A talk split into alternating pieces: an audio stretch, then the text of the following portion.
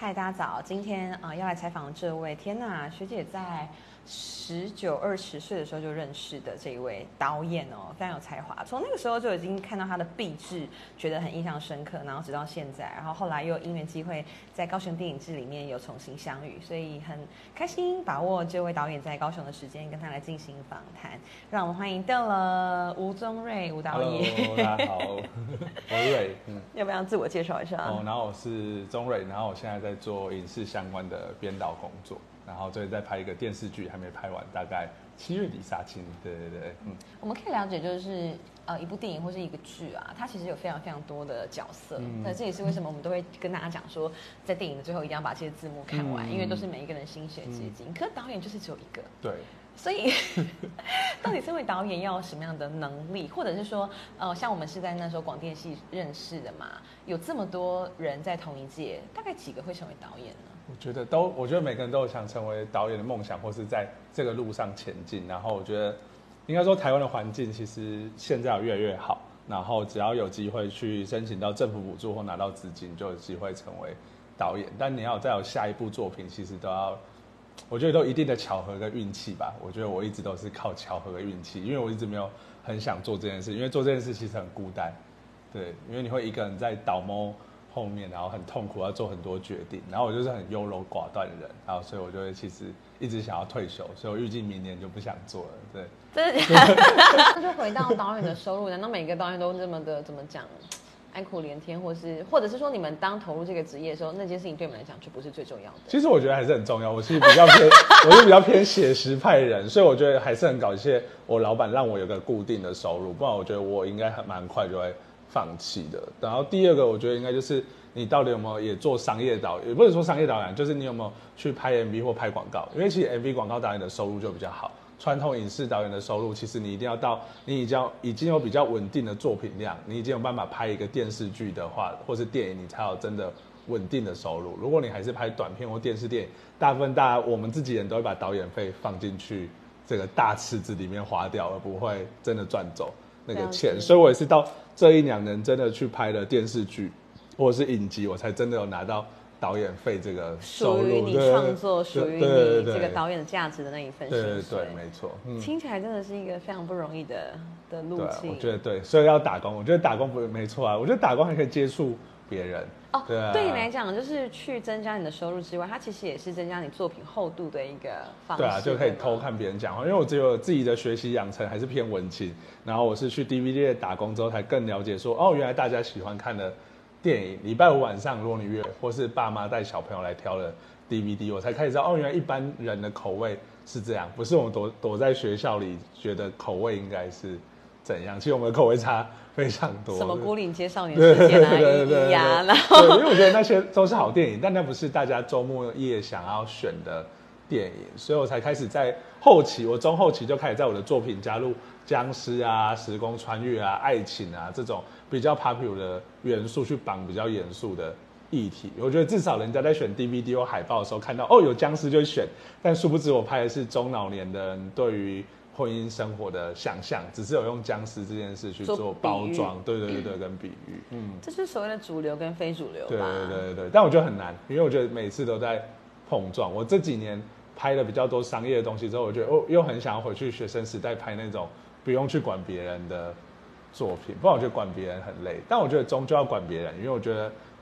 一个不管是导演还是编剧，如果没有观众，那这个作品其实是不成立。就跟你做饭，假如没有人吃，那个其实是不太能成立的。我蛮，我还是一直很需要有观众的回馈，或是可以跟他们同时有共感一个感情，这样。嗯，我们在当研究生的时候，我们最怕别人问我们说：“那、你论文什么时候写完？”这样，那对那对于导演来说，他有这样的实力吗？或者是一一出去，呃，到底我们是拍多久，然后后置多久，然后宣传多久？嗯就是我们对于这个时间的概念，是否可以跟我们分享？如果是台湾现在的电视剧或影集，大概剧本还是会到快一年的时间，除非前期就有人已经有人帮你做好比较好的剧本开发，或是你是 IP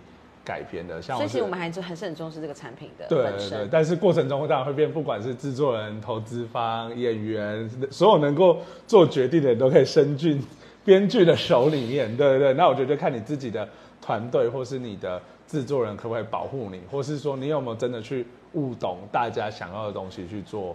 柔和。这是不是就类似之前刻在你心底的名字的那个争议呢？嗯因为在这个阶段，好像每一个人都可以说一些话，嗯或是每一个人都可以把这个东西当做是自己的作品。对啊，我觉得台湾的编剧真的蛮辛苦的，是因为我刚好我自己是编剧或导演，所以我可以比较控制我自己最后拍出来的东西。不然我觉得台湾编剧其实大部分还是被压榨，跟没有这么受重视。但我觉得相反来说，它是有个历史脉络，因为台湾过往都是导演制，所以像萧贤啊、杨德章导演，他们都是靠一己之力可以把作品做好。然后我们自己在大学养成都是这样，我们都是导演自己写剧本，然后自己去做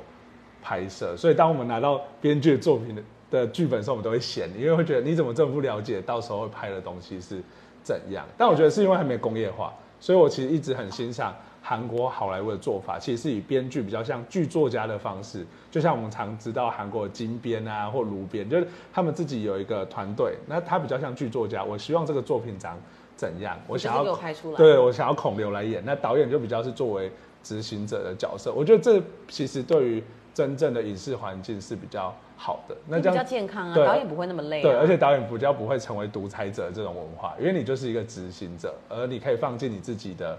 观点。那剧作家或是制作单位当然可以选择你想要少女一点的导演，还是你想要凶狠一点的导演。那每个人就可以有不同的。导演也是剧作家心中演员的意思。对对对就他可以选，对对对配合起来开心顺畅。嗯，我是觉得这样比较健，但这样当然就是我们整体台湾这个国家的编剧能力就要一起上升，因为这这其实。对对对对对，但我觉得这蛮难的，因为我觉得台湾现在就在快速的成长期，跟想要追赶亚洲的其他国家，所以我们的作品其实虽然说一年已经很久，但很多作品其实还是都是半年就必须产出，其实是有点稍微速食，但我能理解，因为市场需要更多的作品去追赶国际平台所要的内容，但我自己就觉得不太健康，但很难，因为如果编剧不写这么快，他就也领不到钱，编剧领的钱很少，很可怜的，对。对啊，那好，我们一个作品这样一年，好，假设它是在一个很嗯健康的环境下产生之后，导演拿到他要消化多久，然后找演员，然后嗯来好比试镜，然后怎么样怎么样。如果以现在我今年要，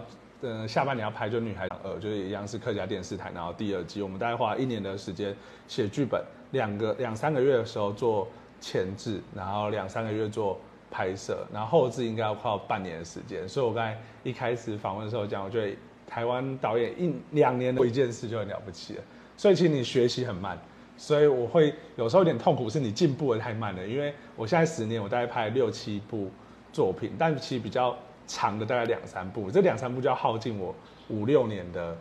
时时间。对，那这些事你不太能做别的事，但你可以做，但你就必须分心。所以你说导演费很多，可是你被瓜分到两年二十四个月，其实所剩无几啊。对对对对，大概是这样。从来没有觉得导演费很多，我会觉得哇，这是真的是一个用尽生命在燃烧的过程哎、嗯但是会上瘾是吗？就是一部作品完之后，你觉得你 burn out，然后但是其实你脑中你又开始必须要去构思，或是你又会被激起要有应该说有人对有人会说拍电影或电视就是会很像吸毒吧，虽然这样不好比喻，但就是会会你会觉得短暂是快乐跟开心的。但我自己是当然是去评估我自己的身心灵状况，我就觉得我现在的开心跟痛苦比有点快到一半跟一半，有点快失对对对对对对对。但我觉得也是我自己对自己的认知，是觉得我好像有点迷失到我现在在做到底是不是我想要的，还是这是赚钱，或者是我赚钱会赚的很不甘心。就我觉得也是我自己面对啊。而我觉得一般人的话，我觉得影视作品被别人看见都是。开心的，你有没有觉得你有一个话语权。对，其实它是某种关系吧。我觉得就是你会觉得我有我有办法比其他两千万人都可以有资格跟别人说我想要说的东西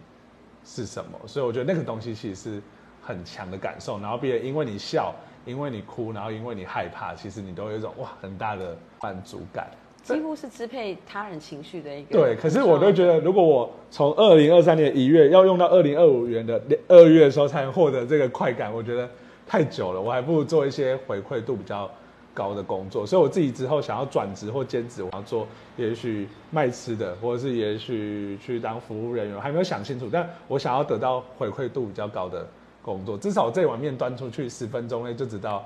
好不好吃，不用 两年不用当两年。对，但我觉得影视作品有个最迷人的东西，也是来才知道，就是它终究会被留下来。只要我们没有发生什么核子战争，就是我们现在也在看一百一两百年前的电影，所以我们这个东西只要是它有办法数位化，地球没有被毁灭，其实我过世之后，这些东西是会再留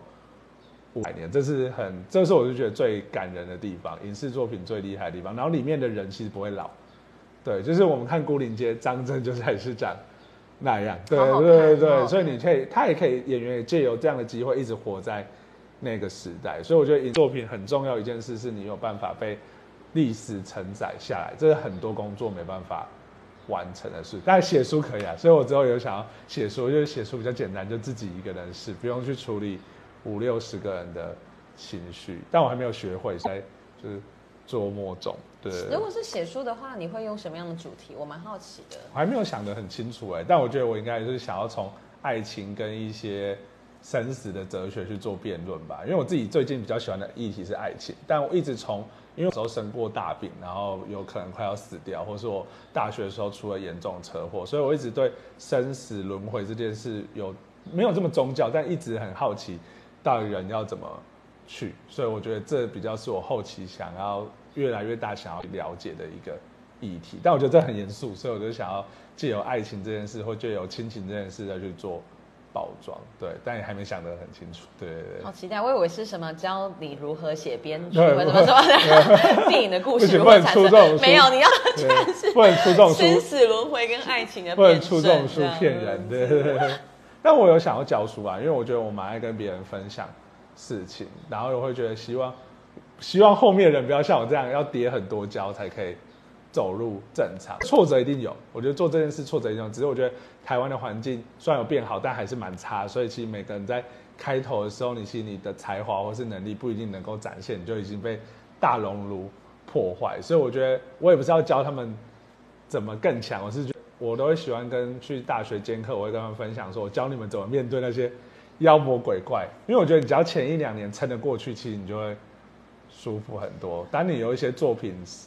露出的时候，你就有一点点话语权，你就不会这么辛苦。但我觉得跟我同辈人或是比较晚辈人，通常在刚出社会这一两年会得到很多碰撞，因为有很多不甘心跟你想要做的事，但是这跟主流会 会摩擦的很痛苦。所以我兼课的时候都教他们多讨假包，就怎样就可以获得政府单位的喜欢，或是电视台的的喜欢，那你之后再做自己就好了。对对对，嗯。那听起来你在这方面跟学生分享的时候，你也很有心得或成就感。那时候你遇到过最大的碰撞是什么？你说我自己，我觉得就是啊怎么度过的？以前学生作品的时候，就是你说一就是一啊，对吧、然后你就会很很沉浸在这个感觉，但其他你就会遇到投资方、电视台，不管是对卡司的选择、对故事的走向，很多他们自己的想法，或是你会一直郁郁寡欢，觉得为什么自己的作品不喜欢，或是你的企划书为什么不备受好奇？对，然后我觉得我后来是靠着跟我很多朋友研究，还有很多前辈的指导，慢慢整理出一套方法，觉得这个方法是有机会让你的作品在初期被喜欢的。最简单来说，就跟我做新闻一样，就是你下标啊，就是下标杀标题杀人，只要你的题目是有趣的，那内文是什么其实不这么重要。那内文你就可以偷渡自己想说的东西。哎、这个东西我觉得我们真的可以开一个讲座、哎，就是如何让你的作品在前期被人喜欢，嗯因为这件事情其实也是跟你个人品牌的建立有很大的关系，对吧？嗯，没错它。是放诸四海皆准的道理，嗯对啊。因为我觉得你想说什么事不一定要直接说啦，因为那些是就我自己觉得我们人类已经走到一个艺术价值的顶峰了，就是我们有什么更好奇的事，除非外星人降临地球。因为我觉得人类就这样，工业革命是一次，数位时代是一次，AI 现在有机会，就当真的 AI 发明，人类再往前一步，我们的艺术价值才会再往前一次。因为 AI 是在两千年的影视作品就已经被所有影视作作品拍过，所以我们一定要再往前一次，我们才会知道下个世代的东西。不然我们人类的艺术材料其实目前就是停下来，因为我们不知道之后还有什么事情。对，所以我们每个人能写的东西其实都差不多。其实，所以我会觉得，如果有好的包装，大于你想讲的事情啊，对啊、这也是为什么你可以跟政府拿过那么多的案子，吧？对就比较骗人这这个 很实际啊，对没有骗啊，因为你就是能够脱颖而出啊，这就是很重要的技能。嗯，好的，我觉得非常需要。之后我们再来开讲座跟大家 分享。那最后还有没有什么要补充给大家？我觉得高雄很适合拍片，我希望大家一定要来拍片。我们有高雄拍啊，对对对？，但我觉得没有轻轨很需要爱情故事，因为轻轨很酷哎，轻轨是一个轻轨超凉的，你有对？又凉，然后它又可以跟机车跟脚踏车并行，所以我都喜欢从盐城坐轻轨去总图那边看看东西，然后就觉得过程中我觉得很多爱情故事可以被渲染，然后还有机车这件事，因为我觉得台北也有大众运输交通工具，虽然高雄也有，可是高雄用机车这件事这用的。淋漓尽致，对对对对，因为我 我平常都会在盐城走路，你就会发现根本没有人在盐城走路，因为不会有人，高雄人比较不会做这件事，台北人才在路上走路。但其实走路很重要，而且高雄超适合走路。嗯，我很喜欢在高雄走路。因为我们都要推行人路权，嗯，我们会继续努力。对，OK OK，好，谢谢谢谢大家，拜拜。嗯。